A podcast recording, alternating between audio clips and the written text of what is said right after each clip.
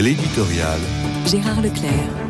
En ce lendemain de Pâques, je suis frappé par une étrange coïncidence. Alors que les chrétiens célèbrent la résurrection du Seigneur, le débat public est occupé par ce qu'on appelle la question de la fin de vie. Qu'est-ce que la fin de vie?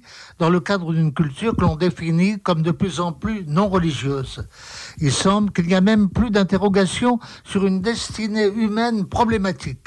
Malraux définissait notre société moderne comme la première n'ayant su construire ni un temple ni un tombeau. La postérité ne lui a pas donné tort avec cette propension à une crémation qui rend presque inutile l'existence d'un tombeau et d'un cimetière.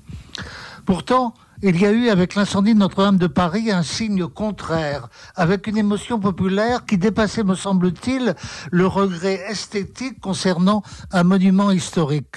L'attention qui accompagne la reconstruction de la cathédrale doit avoir un sens le général Jean-Louis Georgelin, qui procède à l'établissement public pour cette reconstruction, déclare au journal du dimanche que bientôt on pourra revoir la flèche dressée vers le ciel. Les Français, les pèlerins et les visiteurs du monde entier retrouveront alors la cathédrale qu'ils aiment, entièrement restaurée dans le respect de la blondeur de sa pierre et magnifiée par la splendeur retrouvée de ses décors peints.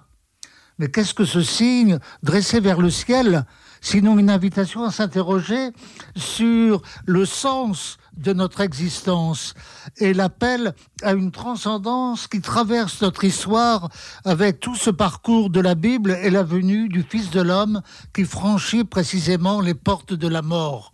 Ce n'est plus simplement un, temple et un tombeau qu'il faut construire, mais envisager une porte de gloire pour une humanité en chemin